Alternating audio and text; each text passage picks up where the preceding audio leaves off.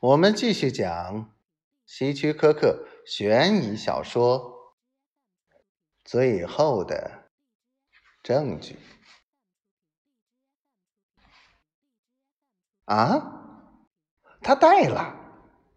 诺玛辩护说：“但他不得不拖一下，因为他的嘴巴张开了，瞪大眼睛看着我。”希望我会淡然一笑，满不在乎的耸耸肩。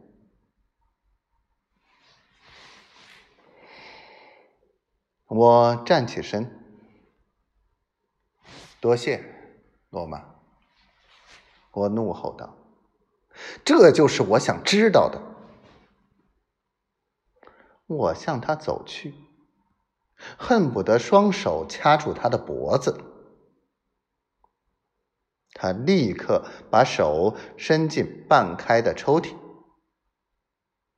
我瞪大眼，盯着一支德国手枪乌黑的枪眼。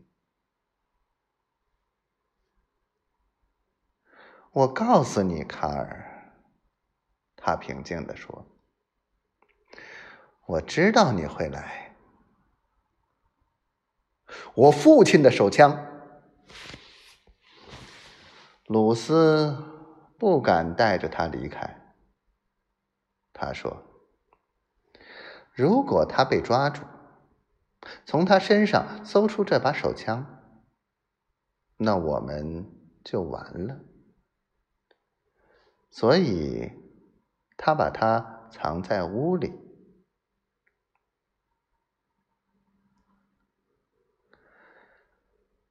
藏在哪里？”我怎么没有找到他？我对这里可是很熟悉哎。